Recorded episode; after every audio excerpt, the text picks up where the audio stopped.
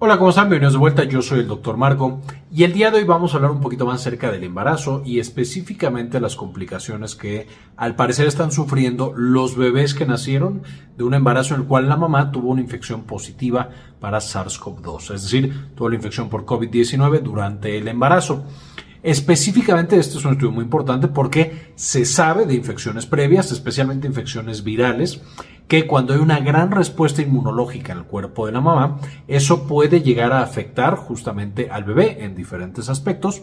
Uno de ellos es el neurodesarrollo. Ya hemos platicado en videos pasados qué es el neurodesarrollo, se los dejo en la parte de arriba, pero básicamente es esto que vamos viendo en los bebés de cuando el bebé puede hacer puño y agarrar las cosas, cuando se sienta, cuando camina, cuando habla, etcétera, etcétera, etcétera.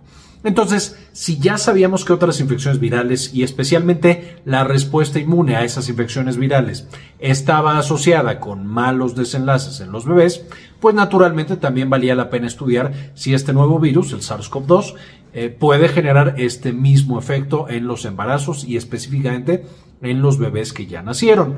Esto además de, por supuesto, las consecuencias negativas que sabemos que esta infección puede tener sobre el embarazo. Las pérdidas gestacionales, la muerte de los bebés, la muerte de la mamá, hospitalización, etcétera, etcétera, que también ya revisamos en videos pasados y también en la parte de arriba van a encontrar enlaces para ver qué se sabe específicamente de digamos, el desenlace durante el embarazo. Esta sería la continuación de después del embarazo, qué es lo que sucede con esos bebés. Ahora, estos estudios son muy importantes, pero ya se podrán ir imaginando desde este momento que van a ser estudios limitados. Al nosotros no tener tanto tiempo con la pandemia, este estudio en específico sigue a los bebés del nacimiento al año de vida, cuando tienen un año, que no tienen por supuesto muchas cosas del neurodesarrollo todavía, pero hasta ahí es donde se hace este diagnóstico. Y específicamente lo que hicieron los investigadores es a través de registros públicos, especialmente de aseguradoras en Estados Unidos, estaban comparando el desenlace que tuvieron 7.550 mujeres que no tuvieron la infección con SARS-CoV-2 versus 222 mujeres que sí lo tuvieron. Aquí vemos otro tema, está desproporcionada esta comparación. Esto por supuesto se puede hacer y le da robustez a ciertos tipos de comparativas. Sin embargo, es una población relativamente pequeña que sí tuvo la infección. Estas pacientes que tuvieron la infección podía ser en cualquier periodo de su embarazo, eh, primer eh, trimestre, segundo trimestre o tercer trimestre, solo necesitaban una prueba PCR positiva. Importante también mencionar, en este estudio no estaban evaluando si las mujeres tenían COVID grave o COVID leve, y también no entra para nada la vacuna. Es decir, no sabemos el efecto que podría tener la vacuna sobre los resultados de este estudio.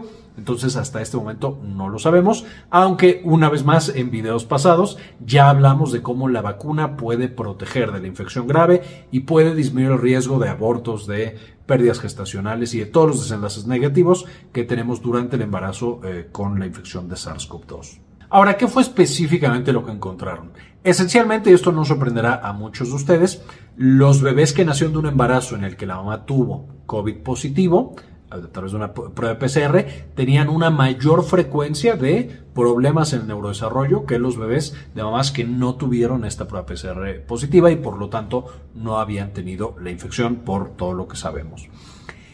¿Qué tan más? Eh, básicamente de la población de sí infección era 6.3% los bebés que al final del año tuvieron un problema de neurodesarrollo versus 3% de las más que no lo habían tenido. Es decir, un incremento de más del doble. Aquí Todavía hay que corregir más porque de las mamás que tuvieron infección, por supuesto, el riesgo de un parto pretérmino y que el bebé naciera prematuro también fue mayor porque la infección entre las cosas que causa es justamente un parto pretérmino y que el bebé nazca prematuro. Y eso ya solito puede llevar a este tipo de complicaciones, eh, es decir, a alteraciones en el neurodesarrollo. Pero incluso tratando de ajustar, sacando a los pacientes que salieron y que nacieron pretérmino, los pacientes que no nacieron pretérmino pero que sí tuvieron la infección, también tuvieron un riesgo más elevado, ya no del doble, un poco más del doble, sino más o menos de un sesenta y tantos por ciento en el odds ratio el incremento que tenían de este riesgo. Es decir, pareciera que, por supuesto, si tenemos la infección por COVID, estamos en un riesgo mayor de tener un parto pretérmino y que el bebé nazca prematuro y eso le va a causar alteraciones del neurodesarrollo. De la misma manera en pacientes que no nacen prematuros pero que hubo la infección, el riesgo de que ese bebé tenga alteraciones del neurodesarrollo, también está incrementado. Ahora, algo que de pronto a muchas personas los confunde en estos videos, el riesgo de que algo, algo aparezca en una población no significa que todos los bebés vayan a tener esa alteración. Solo por poner un ejemplo, en mi caso, recordarán de videos pasados, eh, porque lo he comentado, que mi esposa tuvo COVID durante el embarazo, el tercer trimestre, nuestro bebé nació y hasta este momento no tiene ninguna alteración del neurodesarrollo. Por supuesto, hemos estado muy pendientes. Eh, ese es un solo caso, pero podremos ver entonces que esto es riesgo en toda la población. No significa que todos los bebés que nacieron de un embarazo en el cual fue COVID positivo van a tener alteraciones en el neurodesarrollo. De nuevo, no sabemos si la vacuna disminuye ese riesgo o si la infección severa incrementa ese, ese riesgo.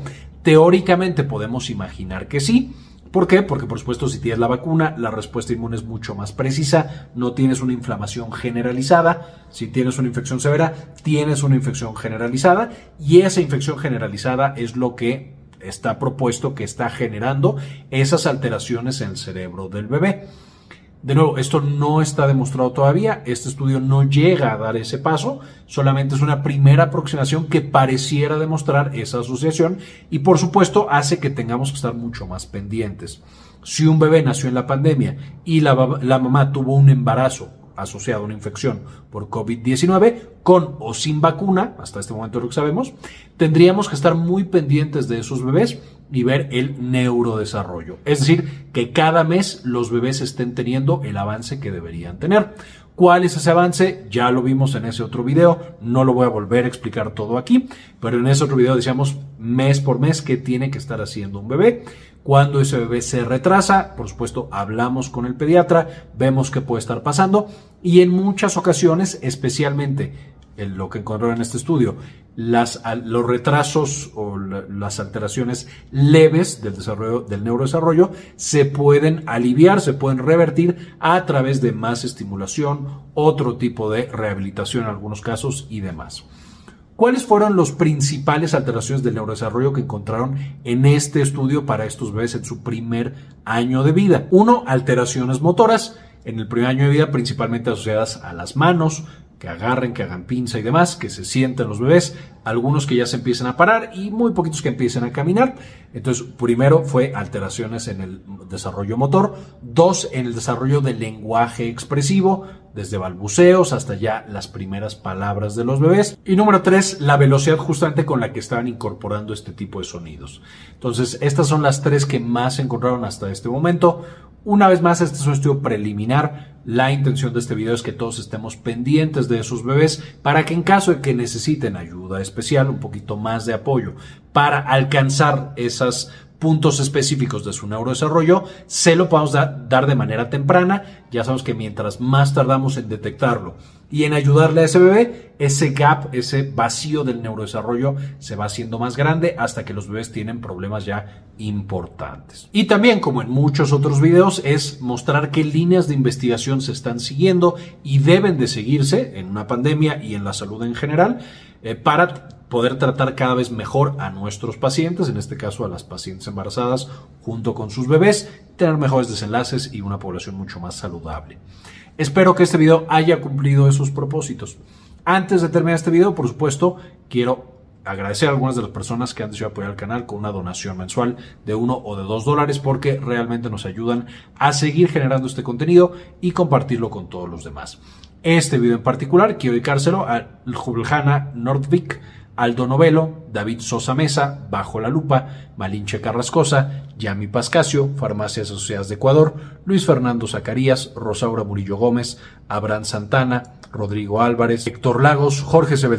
Laura Elena Barojas, José Luis Tobar, Jason Silva, Héctor L.P. Sáenz, Mike Angelo, Guadalupe Guardiola, Zenaida Zuluaga, David Semayo, Dr. Fermín Valenzuela, Pablo Antonio, Matías Hernández y Gli 53. Muchísimas gracias por todo el apoyo que nos brindan y por permitirnos continuar con el trabajo que hacemos en este canal. Con esto, ahora sí terminamos. Muchísimas gracias y como siempre, ayúdenos a cambiar el mundo compartan la información. Quería comentarles también que ya tenemos activada nuestra clínica en línea, Clínica Cares. Eh, nos pueden encontrar en clinicacares.com.mx para agendar alguna consulta. Principalmente atendemos los temas de salud de la mujer y también, por supuesto, consulta general. Si tienen alguna duda, alguna consulta, aquí en clinicacares.com.mx nos pueden encontrar.